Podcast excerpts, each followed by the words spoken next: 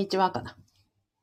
はい。えっ、ー、と、公務員が職場でいない話を聞く人は、ビコカズミと申します。現在、ラジオと YouTube で同時ライブ配信を行っております。よろしくお願いします。えっ、ー、と、今日はですね、12月29日です。えっ、ー、と、まいつもあの平日12時、えー、お昼、やってるんですけれども、えっ、と、お正月休み中ということで、ちょっと不定期な時間に配信をさせていただいております。よろしくお願いします。今日のテーマはですね、えっ、と、そうは言っても、あ私がこの間ね、出した動画で、時間術、えー、弁当箱理論という動画を出しましたら、えっ、ー、と、私がやっております、アピコカズミの副業不動産ゼミのメンバーの H さんからですね、いや、あの動画見ましたよと、そうは言ってもね、アミさん、てんてんてんっていうですね、ご感想いただきまして、この話をしたいと思います。ですので、えー、テーマはですね、あのそうは言ってもね、てんてんてん、まあ、要は辞めた人間の理想論でしょと、現実はそんなに簡単じゃないし、現実そう、そういう、それでね、解決するんだったらもう、なんですか、うんそんなに、こんなに苦労してないんだよという、まあ、うんと、お怒りとか、うんと、なんてことね、うん、もやもやした思いとかを今回ね、H さんにお寄せいただきまして、H さんどうもありがとうございました。いや、実は本当にこういうご意見ね、あの、ありがたいなと思っていて、あの、なんだ、わかりました、とってもよかったですとかっていうご意見ももちろんありがたいんですが、あの、いや、そうは言ってもね、と、そこに困ってるんじゃないとか、うんと、それはね、単なる理想の論だよ、みたいなところを、あの、お感じになられてるというところをね、あの、ズバッと言っていただいて本当にありがたいなと思ってました。で、この動画、えー、や、ラジオでお伝えすることは、こういうふうに、私みたいにね、その公務員を辞めた人間が、まあ、気楽にというか、言ってること、うん、OB を辞めた人間だから、まあ、好き勝手言ってるわけで、そこに対してね、現役の方、皆さんが、いや、そうは言ってもね、あの、そんな風に言ったら苦労しないんだよという、えっ、ー、と、憤り、ここに生じている問題を、あの、明らかにしていき、最後にはですね、どういう風に、あの、解決していこうかなという提案をですね、一つさせていただきたいと思います。はい。ではでは、えっ、ー、と、始めていきたいと思いますね。まずは、今回、その、うん、H さんに、えー、H さんからおおい いただいたご意見というのは、えっ、ー、と、私がね、提案したのは、えー、現役公務員時代に、まあ、仕事は適当にやり、えー、時間を作って、そこで副業をやって、で、その収入とか経験値を仕事以外に持って、あの、作りましたよという話をさせていただいてたわけです。だけど、まあ、そういかないんじゃないかということなわけですよ。確かにそうなんですね。で、私が、えっ、ー、と、辞めたのはもう4年前になってしまいますので、まずは時期が違いますということ。それから、あの、ポジションも全然違いますということ。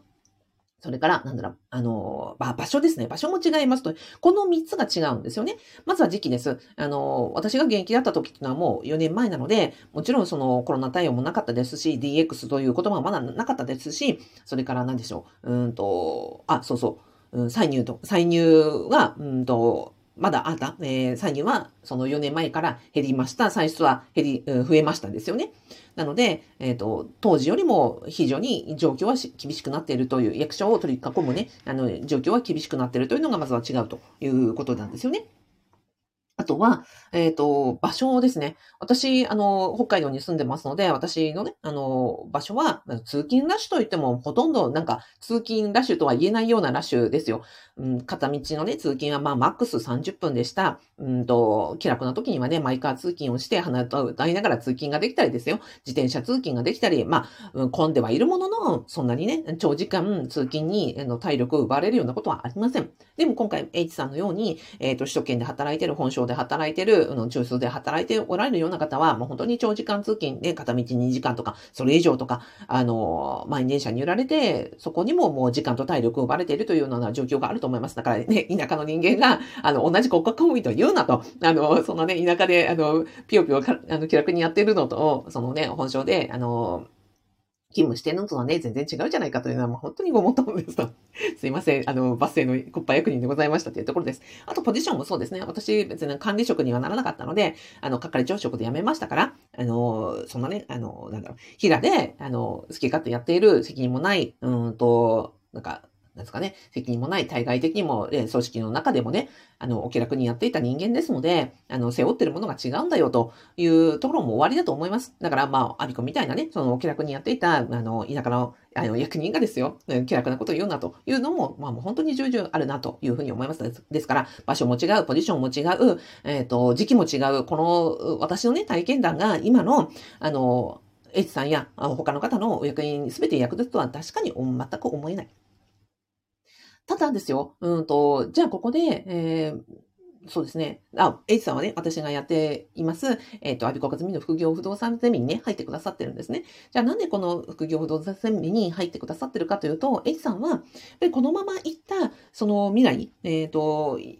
公務員であること、仕事を、うんと、誇りも持ってやってらっしゃいますし、えー、職場でもね、あの、いろいろ頼りにされて、昇進もされてという方でいらっしゃるわけですよ。だけど、この先行った時に、体力、気力、定年まで持つかな、えっ、ー、と、毎日ね、こう、なんかやる気、体力もこう乾いた雑巾を絞るようにですね、絞り出して毎日働いてると。で、このまま、うんと、あと5年、10年、えー、頑張っていった先にですね、何があるかなと思った時に、そこに、えっ、ー、と、希望を見出せないので、ななんかないかなということで、うんと、アルカのね、あの、この、えー、オンラインスクールに入っていただいたというところだと思うんですよね。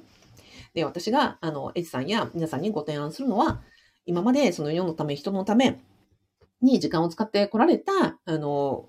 そうですね。人の問題解決にたくさん一生懸命こう人生を費やしてこられた皆さんだと思うんですよね。その公務員になりたくて、公務員を頑張っておられて長年勤め上げられてるというのは困った人、えーと、困った人を助けるとか、あとは、ね、上から降ってくる無理難題、えー、をあの解決するとか、あの横からね、えーいきなりもうなんか厳しいキラーバスが来てですよ。それを受け、受けて、あの、返すとかですね。下からの突き上げとか、まあ、いろんな、上から横から下からの、あの、いろんな問題を、うんと、こう、無理難題を解決してあげる、困ってる人を助けてあげるということに、まあ、人生のね、大半の時間を使っておられたわけなので、その、うんと、今まで人のために、あの、人の問題解決をされてきた100%の時間の1%、いや、もしくは0.1%でもいいからご自身のために使いましょうということをね、ご提案させていただいてるわけですよ。で、公務員をやっている、という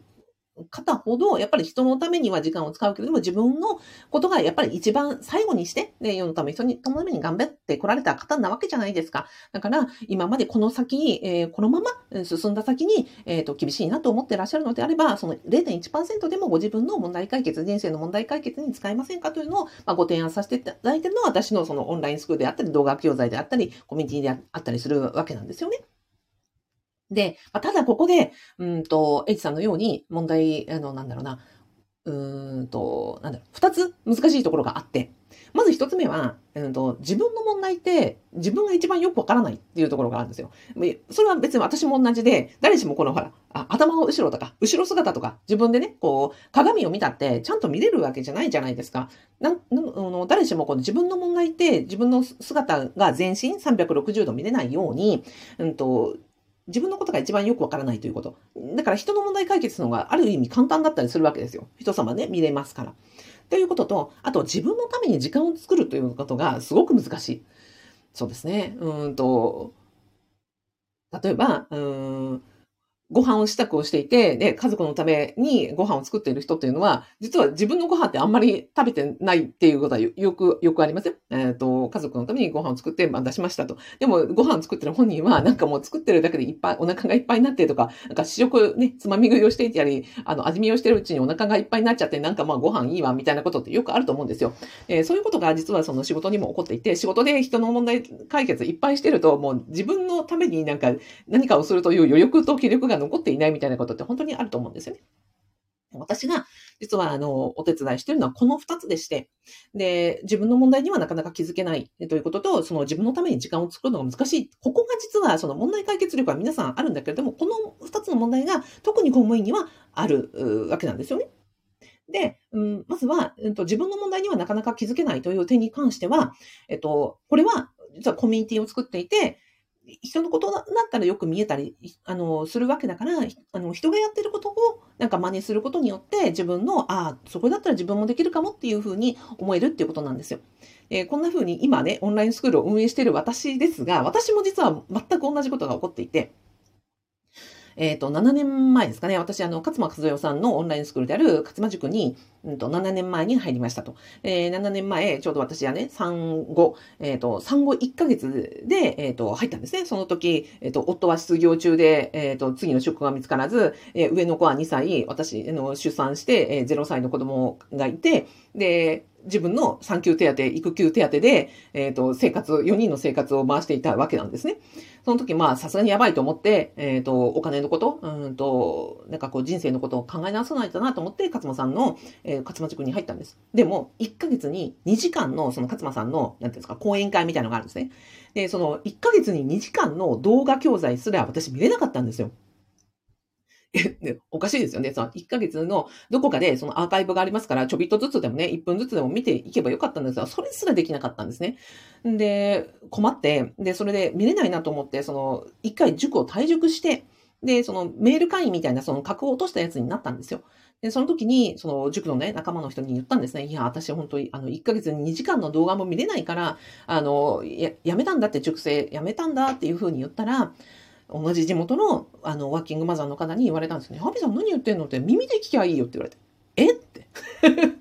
耳で聞くどういうことって言ったら、いや、あの動画あるよねって別に画面を見ようと思うからパソコンに貼り付いてなくちゃいけないとかって思うけど、そうじゃなくて耳で音源だけで聞いても全然あの学べるよって。音源だけ聞くんだったら、あの、別に授乳しようがね、あの、授乳中だってやれる選択しながら、家事しながら、うんと、何かしながら、耳だけ、あの、イヤホンつけてればいいじゃない。で、なんならこうやってね、あの、片耳だけにして、しておけば別に子供が泣いた時に、あの、それだって聞こえるしって。だから別に耳で聞けば子育てと、あの、両立できるよっていうふうに教えてくれて。はあ、びっくりですよ。単純なことも自分では気づけなかったっていうことにびっくりしたんですね。だから、その時のね、本当アドバイスには本当に感謝してます。だから自分の問題ってそんなになんか言われればめちゃくちゃ単純なことだったんだけど、でも自分では気づけなかった。さっきの後ろ姿が自分では見れないように自分では気づけなかった。でもそういうふうになんかほんの些細なことでも周りの人がこんな風にやってるよっていう助言だけで私はそれでね勝間塾に戻ってで結果的に7年もいるわけなんですよね。なのであそういうあの人がやっている工夫とかってすごい大事だなと思って。だから私そのアピコカズミの副業不動産ゼミにはコミュニティの方を実はとても大事にしてるんですね。コミュニティでコメントし合ったりとか、あとズームで2回ね、サポートズームっていうのをやってるんですけど、そこで実は何を大事にしてるかっていうと、その他の人がね、うん、仕事がある、うんと、副業をやっていくって、やっぱりそれだけで非常に難しいので、うんと、